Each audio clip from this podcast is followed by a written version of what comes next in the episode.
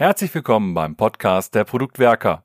Heute mit der Frage, wie sollte ich mich als Product Owner im Sprint Review verhalten? Am Ende eines Sprints findet das Review statt, um das Produktinkrement zu überprüfen. Scrum Team und die Stakeholder beschäftigen sich mit den Ergebnissen. Unser Verhalten als Product Owner kann viel dazu beitragen, diesen Termin möglichst wertvoll zu gestalten. Darüber haben wir diskutiert und sind gespannt zu hören, wie ihr den größten Wert aus euren Reviews herausholt.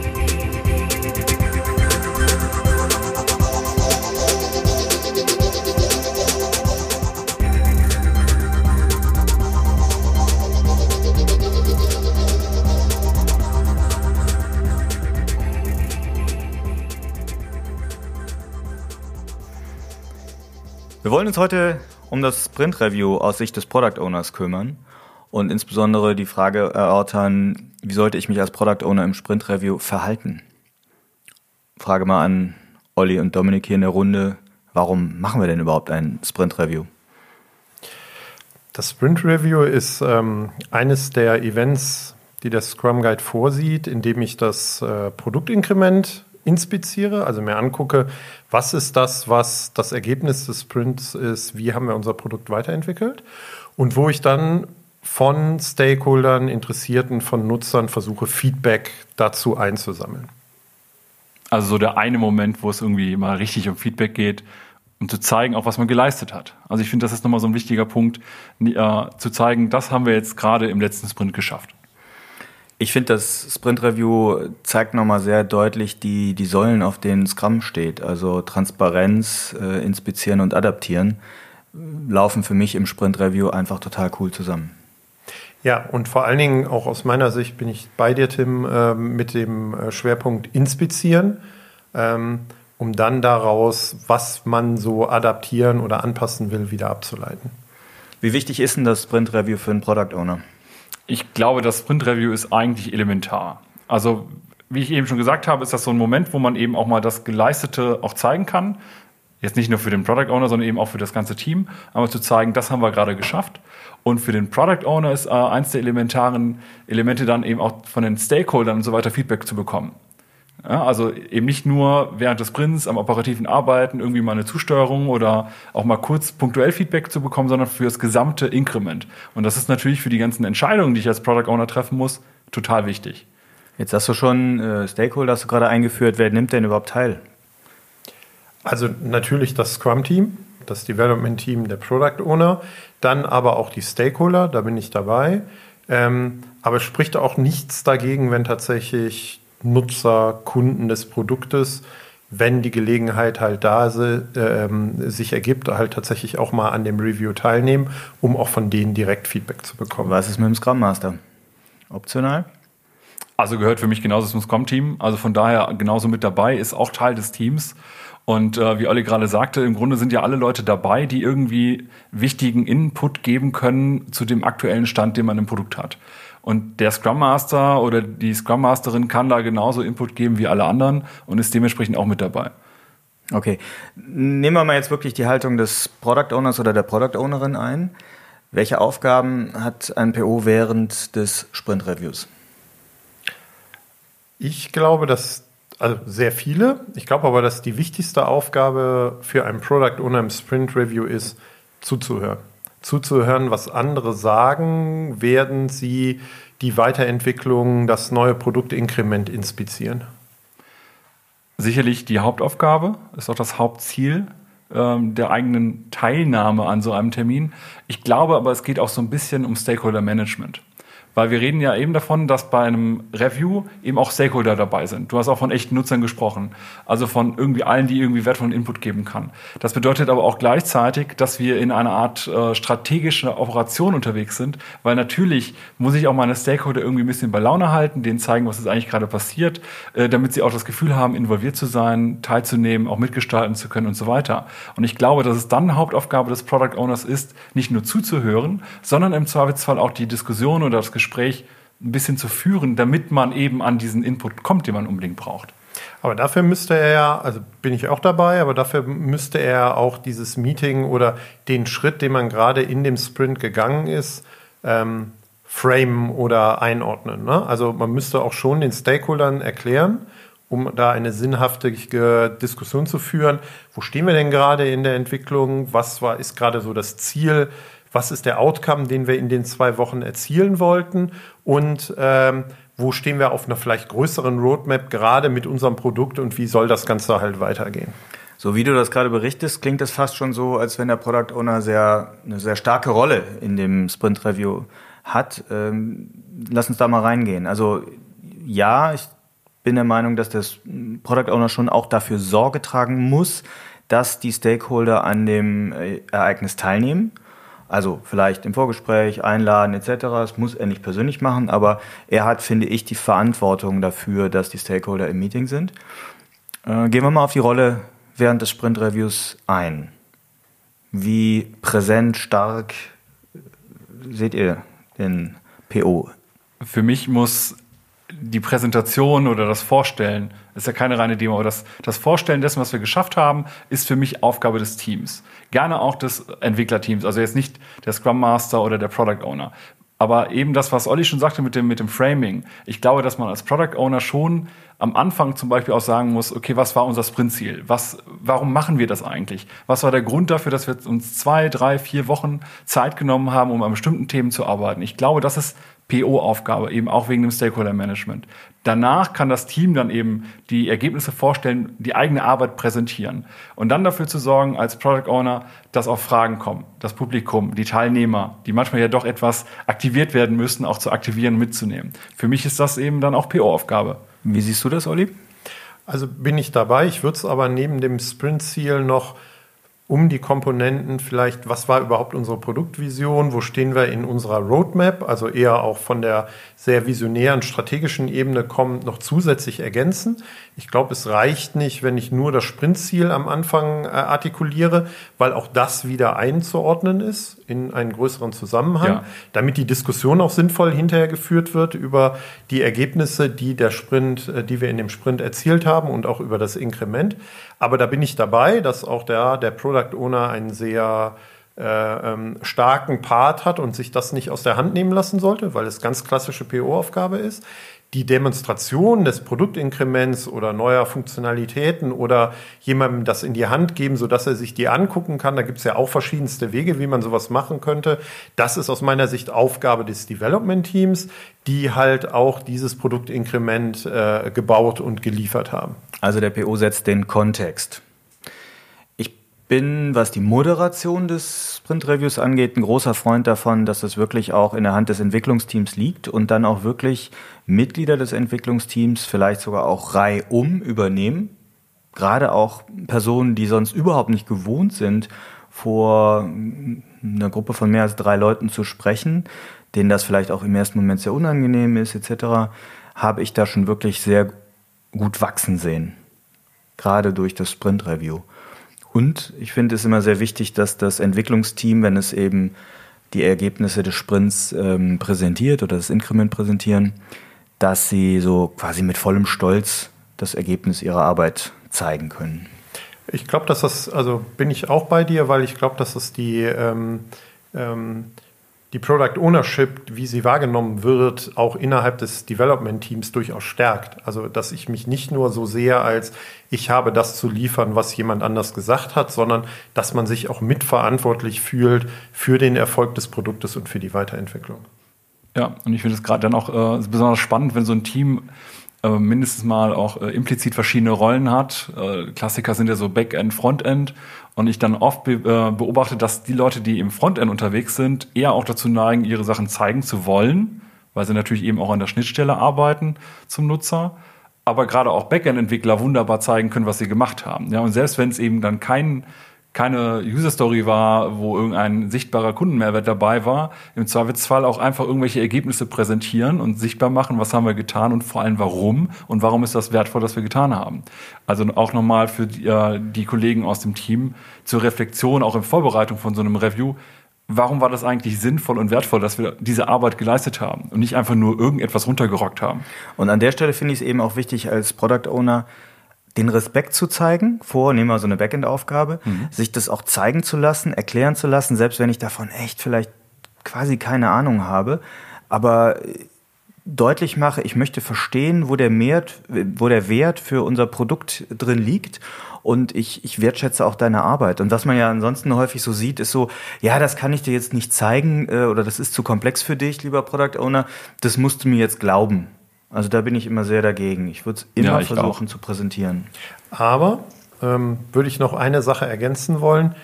Hoffentlich ist diese Diskussion, die du jetzt gerade, Tim, dargestellt hast, nicht eine Diskussion, die im Review stattfindet, sondern dass man sich vorher während des Sprints, während man dran gearbeitet hat, schon über solche Themen unterhalten hat und im Dialog ist und sich austauscht.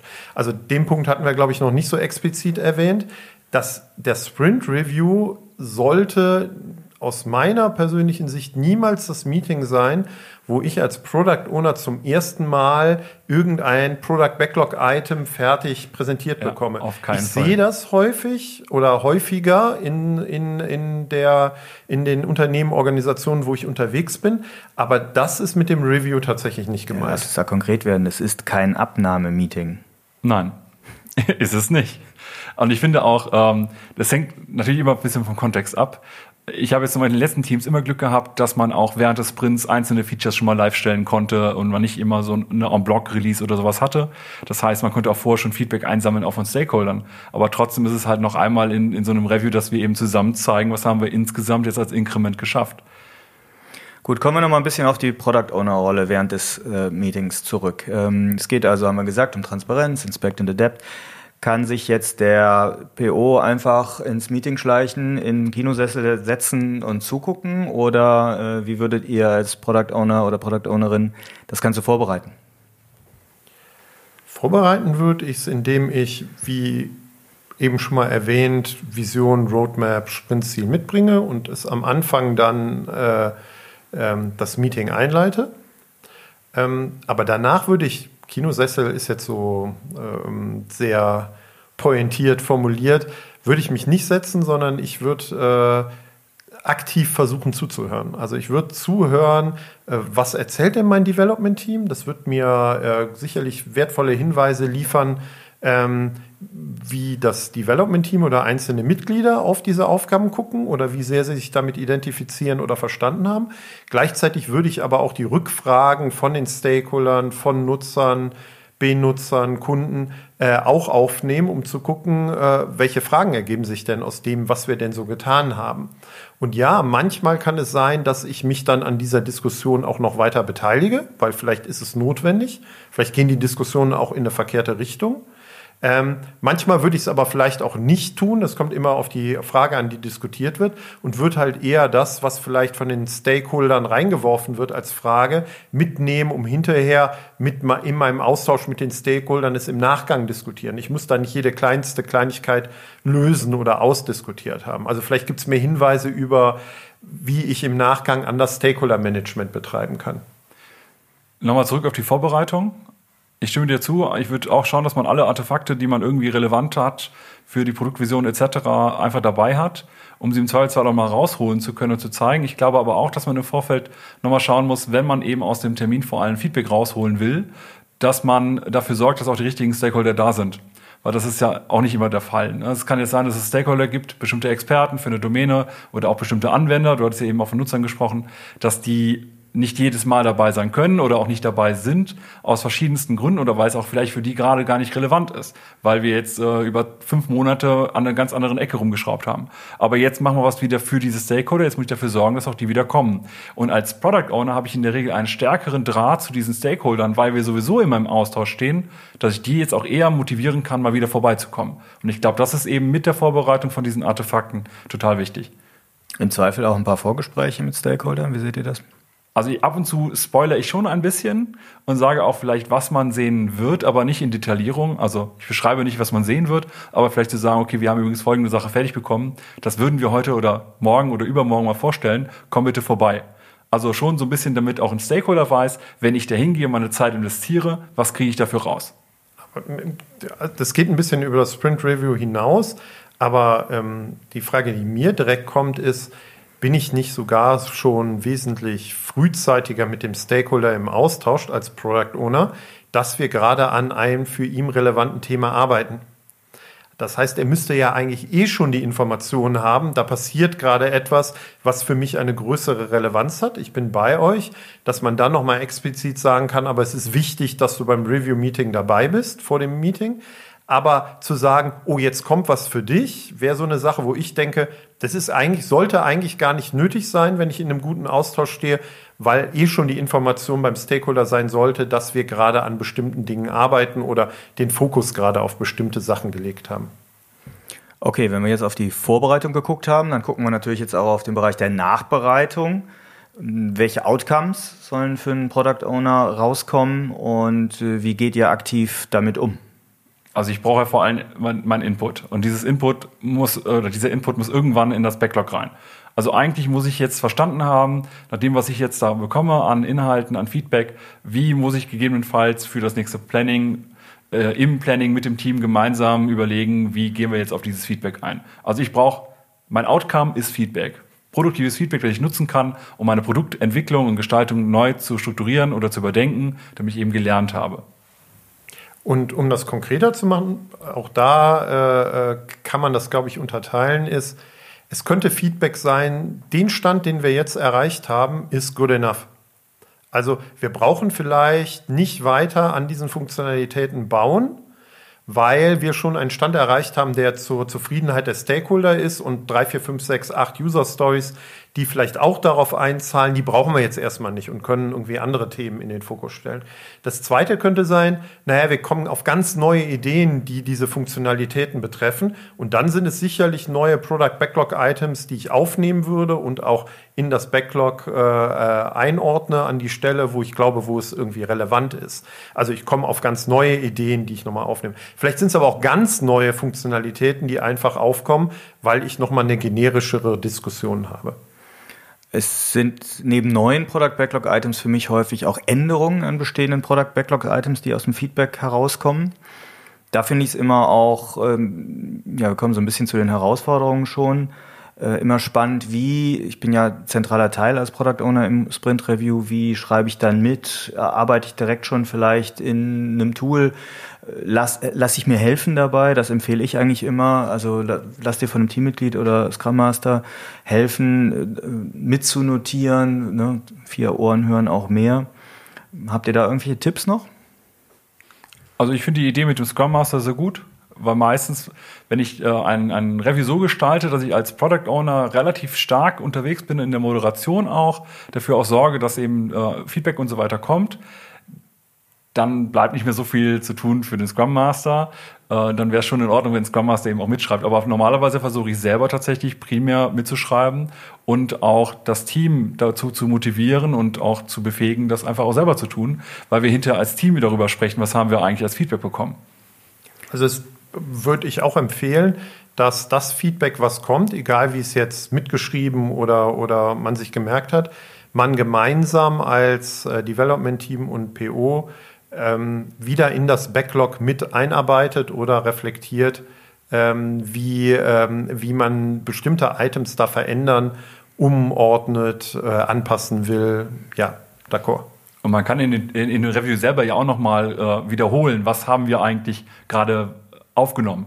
Also man muss ja jetzt nicht einfach nur aufschreiben und ich gehe damit raus und meine Stakeholder kriegen das nicht mit, sondern ich kann eben auch als Prozess in diesem Review immer nochmal wiederholen, wir haben, ich habe jetzt verstanden das. Oder ähnliches, damit schreibe ich das auf oder ich mache das in meinem Gedächtnis klar. Oder ich kann auch nochmal darüber reflektieren, habe ich diese Person gerade richtig verstanden. Das heißt, dadurch habe ich nochmal automatisch ein bisschen Zeit, auch Sachen aufzuschreiben im Zweifelsfall.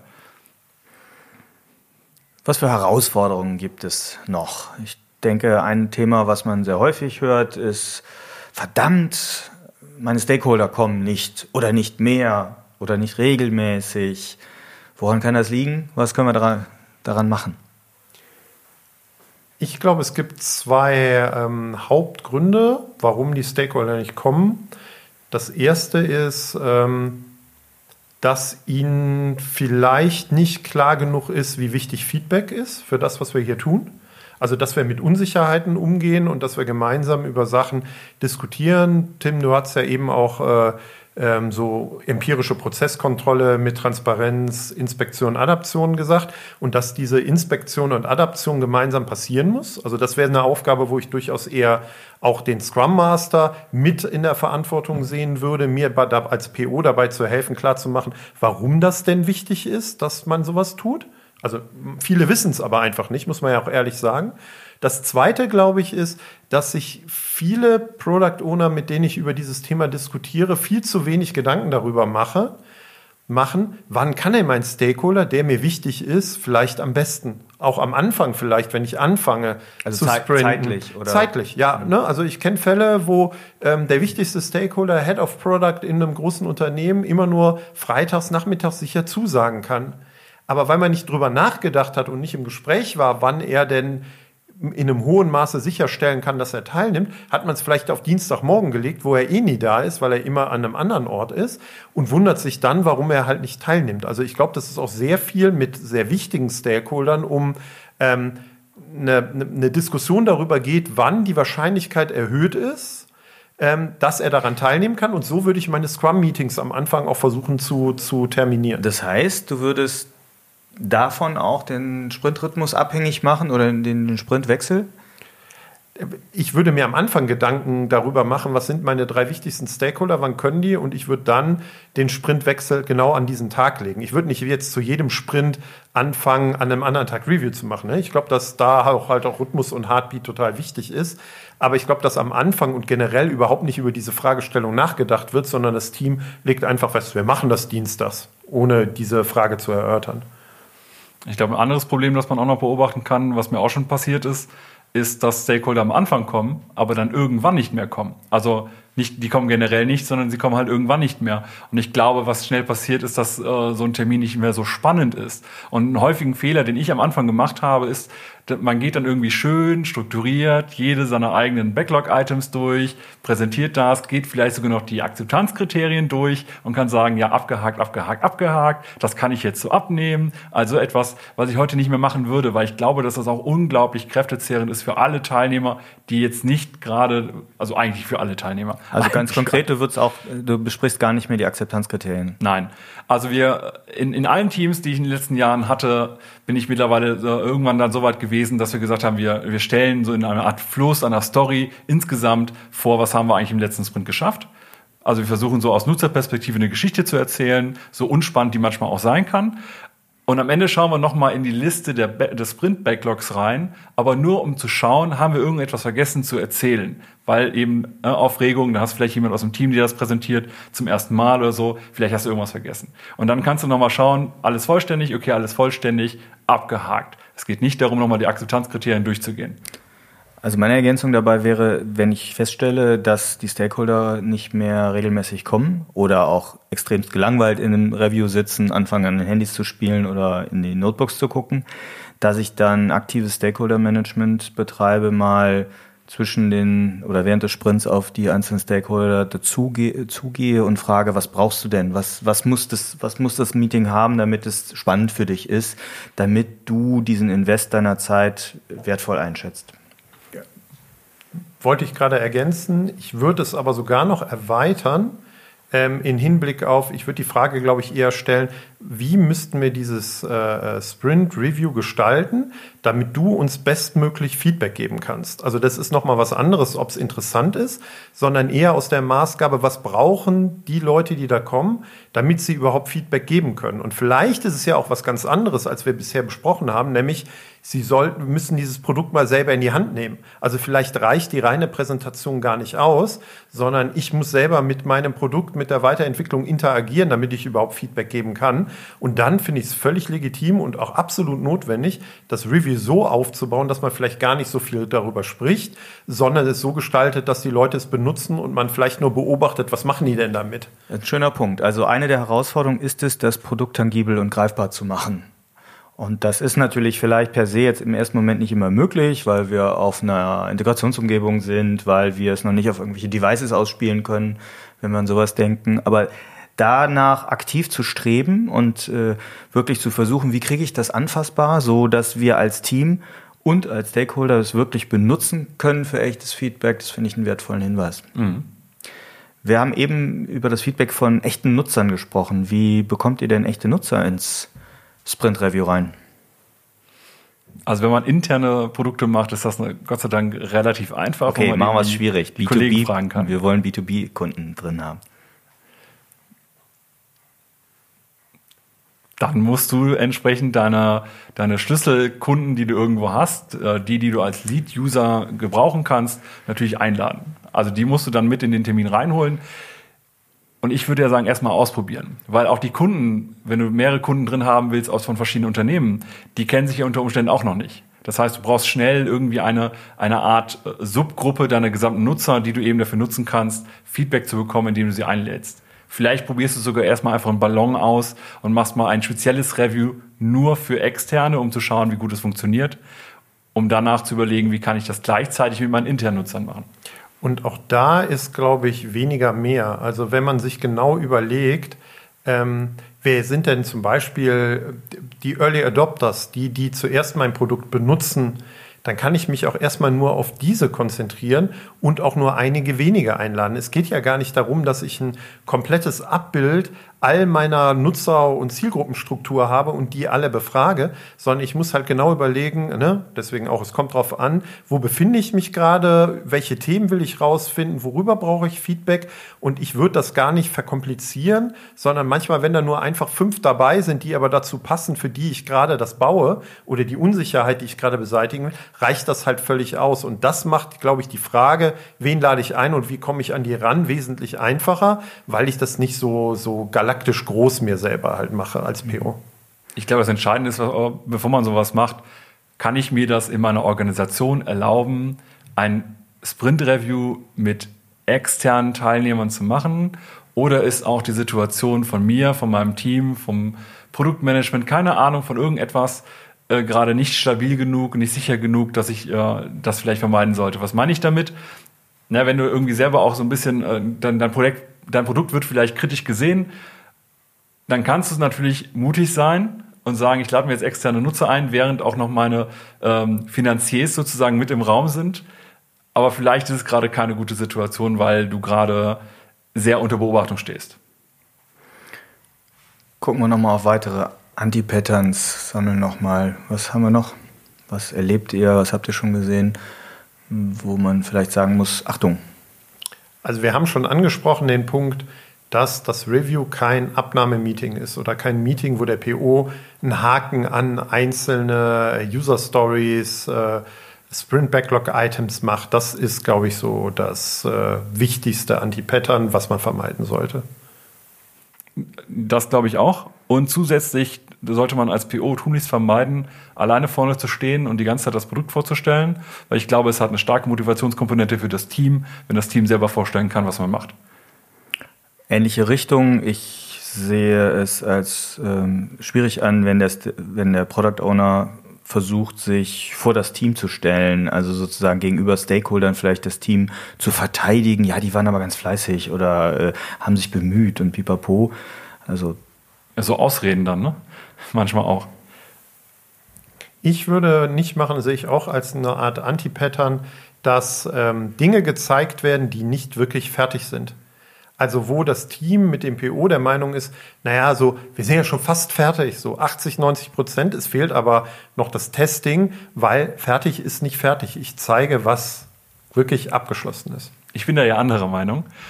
Ich finde, wenn das Review dafür da ist, dass man Feedback bekommt, dann muss man auch die Gelegenheit nutzen. Und ich stimme dir aber zu, dass man eigentlich nur das zeigen sollte, was fertig ist. Weil natürlich die Erwartungshaltung von Stakeholdern dann ist, das ist ja fertig. Wenn ich aber quasi das normale Review durchziehe und am Ende sage, okay, jetzt haben wir alles, das ist alles fertig, das war das, äh, ich habe euer Feedback aufgenommen, jetzt wollen wir euch noch kurz etwas zeigen, an dem wir gerade noch dran sind und wir hätten gern schon mal Feedback. Ich habe bisher, bisher gute Erfahrungen damit gemacht. Ich glaube, es kommt aber auch sehr stark darauf an, was für Stakeholder man hat und welche Beziehung man zu diesen hat. Kommen wir am Ende noch mal ein bisschen in die Runde Tipps und Tricks. Äh, banale Frage vielleicht, wann findet das Review am besten aus eurer Sicht statt? Dann, wenn alle wichtigen Leute Zeit haben.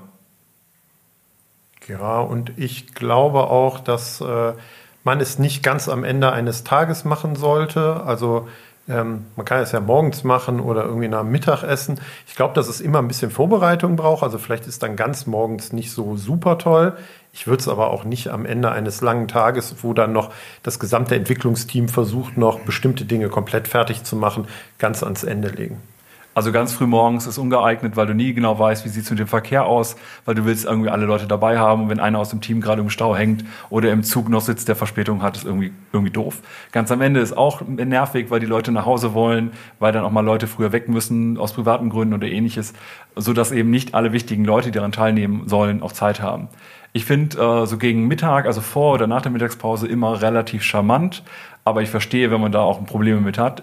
Ich finde es ganz gut, wenn man ähm, das so gestaltet, dass ein Team halt auch vollständig da sein kann. Und wenn man mit internen und externen Kollegen zusammenarbeitet, ist es eigentlich egal, solange alle dabei sind. Ja, Blick nach vorne äh, mit einer Frage noch, was sollten, was sollte man denn äh, in einem Review mal ausprobieren? Also Stichwort so ein bisschen Experimente. Was sind eure Empfehlungen hier an die Zuhörerinnen und Zuhörer, was man mal verbessern könnte oder ausprobieren könnte im Review? Ich war in einem Unternehmen mal der erste PO, der sein Review im Open Space gemacht hat. Also nicht äh, in einem einzelnen äh, Kabuff mit dem Team und ein, zwei Stakeholdern, sondern wirklich groß da, wo alle gegessen haben, mittags, dann vormittags darum und alle liefen dabei und äh, also liefen dran vorbei und haben geguckt und waren interessiert. Ich glaube, wenn man auch so ein bisschen mehr Feedback bekommen möchte als die Leute, an die man gedacht hat, dann ist in der Organisation es hilfreich, jetzt einfach mal irgendwo sehr öffentlich zu machen und auch eben nicht in einem Meetingraum, sondern vielleicht da, wo gegessen wird, da, wo Meeting-Ecken sind oder irgendwie sowas. Ich würde mal ausprobieren, tatsächlich das Sprintziel ähm, auch irgendwo auf einem großen Flipchart zu haben, zu visualisieren und in den Raum zu hängen. Und aber auch das, ähm, den Outcome, den ich mir von diesem Sprintziel erhoffe, explizit halt mit formuliert zu haben. Und wenn man dann in dem Feedback, äh, in den Feedback-Diskussionen ist, auch durchaus immer mal wieder zu challengen, wie sehr glaubt ihr denn, dass das tatsächlich darauf einzahlt, dass wir dieses Sprintziel oder diesen Outcome generiert haben, so wie wir es jetzt umgesetzt haben? Weil häufig ist die Diskussion sehr, na, finde ich das schön oder finde ich das nicht schön, aber gar nicht so sehr auf den Wert, der generiert wird. Und ich glaube, wenn ich das Sprintziel und das, was ich damit erreichen will, outcome-mäßig nochmal präsenter im Raum habe, kann ich immer wieder darauf zurückreferenzieren und kann auch mal fragen, was ich glaube, wie sehr das darauf einzahlt oder die Stakeholder damit schon zufrieden sind. Ähm, ich würde mir mal vielleicht Scrum Masterin oder Scrum Master schnappen und gemeinsam besprechen, wie wir ein solches Sprint Review mal aufzeichnen können. Und dann hinterher im Team, vielleicht auch in Form einer Retrospektive, mal gemeinsam uns das, diese Aufnahme angucken, Videoaufnahme und überlegen, äh, ne, wo war da Feedback, was hören wir da raus, um einfach so den Feedback-Muskel etwas zu trainieren. Und gleichzeitig hat es den schönen Effekt, dass diejenigen, die zum Beispiel noch nicht so viel Erfahrung haben, Sachen zu präsentieren oder einfach mal auch vor einer Gruppe zu sprechen, einfach auch ein bisschen Selbstreflexion bekommen können. Also nicht umsonst ist das auch eine Methode, die man oft verwendet, um Leute, die äh, Reden halten oder Präsentationen halten, so ein bisschen zu schulen. Und deswegen finde ich das auch total gut. Ja, vielen Dank für die Runde. Wir wollten mal gemeinsam diskutieren, wie der Product Owner sich im Sprint Review verhalten könnte, sollte, müsste und hoffen, euch ein paar wertvolle Anregungen gegeben zu haben. Vielen Dank. Dankeschön, wiederhören.